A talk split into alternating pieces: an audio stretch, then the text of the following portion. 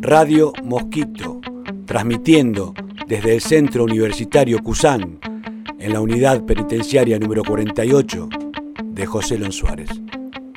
Esto que leí me flasheó. ¡Wow! O sea, la idea es que podamos cada uno contar algo que nos resulte importante, algo que hayamos leído, una película que hayamos visto. Un texto. Un texto. Hay algo que me impactó. Un afiche de la galería que estuvo aquí en la comunidad de Cusán. Carpani. Ricardo Carpani. Un genio. Un genio para esos tiempos del 60 y de 1972. La masacre de Trelew. La revolución. Creo que quedó marcado en el ámbito argentino, en el pueblo argentino, de lo que pasó el 22 del 8 de 1972 en Trelew. Para mí, por ejemplo, me pasa que, que decían, por ejemplo, la campaña nuevamente de ahora que está haciendo mi ley, ¿no? Que es lo que pasa hoy en día en Argentina. Sí. La preocupación de todos y decían una palabrita, decía como que es nazi. Un nuevo ¿viste? nazi. Un nuevo nazi. Un nuevo. Adolfito. Y por ejemplo, claro, ¿viste? Por ejemplo, yo lo, lo leía eso, es como que a la vez me preocupa porque sé el gobierno que tuvo este Hitler, sé que es preocupante para que si eso llega a pasar en Argentina, ¿no? Obviamente Obvio. para todos los argentinos, Totalmente. para nuestros familiares también afuera, que nosotros hoy en día estamos privados, pero tenemos familia afuera, personas que realmente necesitan, Ujú. y con un gobierno así creo, ¿no? Que, que creo que nos va a ayudar mucho. Y me preocupó, o sea, me llamó la atención, ¿entendés? me dejó flasheado como, como la de la consigna, por el sentido de diciendo, ¿qué, qué pasa acá? Lo único que leí un solo libro del que me acuerdo entero, que lo terminé. Yo creo que igual la lectura la suplanté por otras cosas, ¿no? Por, por la televisión, por el hablar con la gente, eh, por viajar, ¿viste? Hay un montón de cosas que te dan cultura que no solo son los libros. Y aparte me, me cuesta terminarlos. Antes de ese libro había empezado unos cuantos en el colegio, los que te dan los comunes, 100 años de soledad, y no los terminaba, ¿viste? O sea, empezaba a leerlo y después le preguntaba al compañero cómo terminaba para poder aprobar el examen. ¿Se Eh, puede saber el libro cuál es? Si hubiera un mañana de Sidney Sheldon, algo así, de Sidney Sheldon. Porque te la acordás patente, ¿no? Sí, me quedó grabado porque es el único libro que terminé yo por motu propio. Me lo dio mi abuela Wow. Y yo dije, lo miré, no decía nada. Digo, es un libro de mina, Sidney Sheldon es su nombre, pero yo, Sidney, pensé que era una mina. Digo, es un libro de mujeres. Yo era pibe, tenía 15 años Wow. por ahí. Pero fue un es un libro mucho suspenso, muy atrapante, que cuenta cómo va salvándose de distintas situaciones en las que ella se... El protagonista es una mujer, en la que ella se pone en riesgo y, y bueno, y esta vida que tenemos nosotros de chiquitos, de, que tenemos memoria, de que vivimos poniéndonos en riesgo, por ahí por miles de factores, pero bueno, seguramente eso fue lo que me lo que me atrapó a mí ese libro lo pude terminar. Y después intenté terminar un montón de otros libros que me atrapaban que me flasheaban un poquito y nunca pude nunca pude arranqué un montón de libros leer un libro plantar un árbol tener un hijo ya hice las tres gracias a ese libro bueno, bien. o sea, y sé que está mal, porque el mensaje que uno tiene que dar es lean, estudien. Yo a mis hijos lo tengo recagando con, con todo el tema de estudio, ¿viste? Me da vergüenza tener 46 años y haber leído un solo libro. No, pero pasa. Pero- Pasa, pasa, pasa. ¿Cuál leíste uno? Yo creo que no. Pero nunca bueno. terminé ninguno, me parece.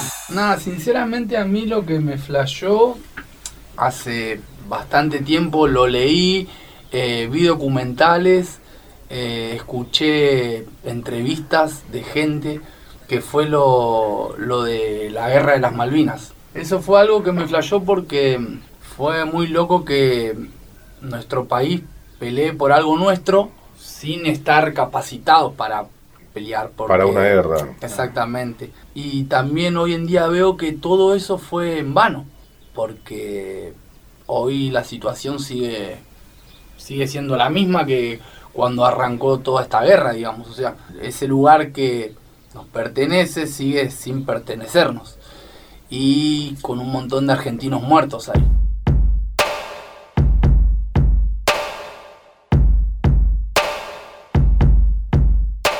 Noticiero me flashó una frase de Milei que se pudran en la cárcel. Uy, Dios. Entonces, Fuerte. Fuerte, Fuerte, fuerte. Sí, sí. entonces digo, este hombre en lugar de hacer política del Sí. lado a ver a quién podemos castigar, ¿no Sí. pensó que hay gente que se está pudriendo de no llegar a fin de mes? ¿No pensó que hay gente que se está pudriendo de llevar a su hijo a un hospital público y que no se lo atiendan, que le den un turno para dentro de cuatro meses, que no tenga medicación? ¿No pensó que las madres están podridas de que los maestros falten porque no les pagan los sueldos? ¿De que no haya un plan de casas a 100 años como hay en otros países para que todo el mundo tenga su techo en lugar de vivir alquilando? Digo, ¿no estamos podridos también los argentinos de mentiras? O sea, mi ley se quiere ocupar de que nosotros nos pudramos en la cárcel, que estamos pagando nuestros errores. Y la gente que no cometió errores, que está en la calle, ¿por qué tiene que pagar el de fondo de la Argentina? No sé, yo desde acá adentro estoy podrida escuchar eso, me imagino la gente, que soy un equívoco, me imagino a la gente que está en la calle y que hizo las cosas bien. Deben estar un poquito podridos. A mí lo que me flashó es eh, un libro que leí no hace mucho eh, que habla sobre el zapatismo, Del ejército No. zapatista. del ejército Comandante revolucionario, con el subcomandante Marcos, Marcos. la cultura que tiene el zapatismo, ¿no? Eh, me flashó porque es como que muchas veces decimos, che, esto es todo lo que hay, ¿no? Siempre peronismo, radicalismo, y siempre este capitalismo que te... sin- Que contra- se te atraviesa, ¿viste? Con todo, ¿me entendés? Está en todo. Y en eso, viste, cuando leí esto, digo, pero esto será actual, ¿no? Como que empecé a buscar más info, ¿no? Y es algo que, que, que- que sucede en la actualidad, ¿no? Y me flashó porque es algo que me parece una propuesta distinta a lo que hay, ¿no? Que tiene una carga ideológica zarpada. Donde lo que más me impactó, ¿no? Es un cartel que dice, bienvenido al Estado Zapatista. Acá manda el pueblo y el Estado obedece. Wow.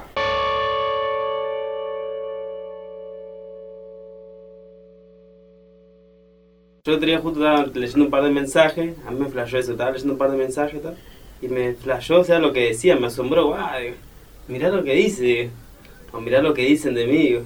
O sea, eso, me, eso sí me asombró mucho. Me ¿Sí? mucho ese mensaje. Lo leí como 10 veces. Pero qué, qué, ¿se puede saber eso? No, no se puede saber, no se puede saber. No se puede saber. Ah, ¿lo, lo hacemos público acá? No, no, no, público no, no se puede ¿No? hacer eso. Bueno, pero después me lo vas a contar después de salir de acá. No, eso no se ¿Tampoco? puede. No, no se puede. Pero Ah, es bueno. algo que me flashó y algo que me asombró en verdad. Eso sí que, y algo fuerte, digamos. ¿Sí? Pero todo, todo bueno, todo bueno, porque lo leí 10 veces hasta que lo pude entender. Bueno, malo. Eso depende de cómo lo mires. Es así, no te voy a contar igual. Pero quedamos con, como nuestros Claro. queridos oyentes y vamos a Bueno, quedar. Es como la intriga, yo cuando lo vi Claro. la primera vez me quedé reintrigado. ¿oh? Dije, pero ahora ustedes también, y los oyentes también se tienen que ver con la intriga, como yo me quedé de un principio hasta que lo leí 20 veces. Claro. Estuvo bueno, estuvo bueno. Pero que es un mensaje que eso que eh, no, no, no, cadena. mensaje, mensaje de texto, mensaje de texto. ¿De, De- WhatsApp o de texto? No, de, de WhatsApp creo. Sí, es lo mismo. Va. Twitter. No, no, tenés- no, para, para, para, para. Queremos saberlo. tenés- Ya. pará, pará. Las noticias de las mañanas, cómo está el país, Wow. eh, que todo aumenta, todo está tan caótico, tan revuelto. Lo llevamos a la Claro. actualidad, entonces, lo Claro, tuyo, Diego, sí. lo que te flashea. Lo que me flashea la, la actualidad de nuestro país, hoy en día, el día a día. ¿Lo ves heavy? Es muy jodido para, para las personas más que están ahí afuera, enfrentando el día a día. Claro. Es todo muy caótico, porque un día el pan vale una plata y al otro día no sé, no sabes con qué te vas a encontrar. Me da lo mismo votar a fulano que a Mengano, si total no va a mejorar en nada. Porque la mayoría con las personas que yo hablo, por lo menos, me dicen entre mi ley y el otro no, no van a mejorar nada. Si el mismo Massa, ¿qué va a mejorar? Si el mismo, ellos mismos están gobernando ya. eh. ¿Cómo enfrentarse el día de mañana o ver, tratar de ver el futuro? eh? De alguna ¿Eso te, manera. ¿Eso te flashea, Diego? Sí, eso me flashea, eso me, me da mucho vuelta en la cabeza, porque el día de mañana, yo qué sé, si me voy con, con, con algún beneficio a mi casa, eh, me encuentro con la sociedad revuelta de nuevo, todo caótico, sin Claro. saber, sin trabajo. Que cuesta un montón salir de estar detenido, y poder decir que tengas un trabajo sin nada, y viste, y bueno, uno tiene la esperanza, bueno, me encuentro un trabajito, algo mínimo, pero no sé si va a haber el día de mañana un trabajito mínimo como para poder ir haciendo. Cuando Andrés mencionó esto de- del zapatismo y demás, me hizo acordar que algo que me flashó hace 16, 17 años atrás ya fue la lectura del libro de Galeano de las venas abiertas de América Latina. Creo que ese libro fue uno de los que me cambió la cabeza, me hizo empezar a estudiar, a comprender algunas cosas. Fue, fue muy loco porque fue como que uno como que caí en la realidad. Si bien obvio que uno puede tener o no acuerdo ahora de ahora ya cuando ya tiene otra lectura con el autor, creo que muchas de las cosas que plantea de lo que pasó en Latinoamérica, Latinoamérica, cómo se financiaron golpes de Estado, cómo compañía de fruta esclavizaban pueblos enteros, cómo se construyó el continente, creo que fue una cosa que en ese momento me reimpactó, me reflejó. Cómo Galeano planteaba que Estados Unidos tenía un plan para bajar la natalidad en Latinoamérica porque veía un problema, el crecimiento exponencial por el consumo de los recursos. Que bueno, después también me impactó cómo Galeano terminó defendiendo posiciones que antes estaba en contra, pero bueno, eso ya habla de, la, de la evolución de un autor, de un político, ¿no? Pero creo que eso fue un antes y un después en mi vida, pero tajante. Qué bueno lo que decís, porque también te marcó y te flashó. Sí, mal. Un antes y un después. Perfecto. Nunca más volví a ver las cosas de la misma manera. Saludos a alguien. a todos los que están privados de su libertad. Obvio, siempre lo decimos a lo ancho y a lo largo de nuestro país. Para todos los que se encuentran privados de su libertad, unidad 46, 47, 48. Radio Mosquito, incluyendo a todos en la posibilidad de transformar.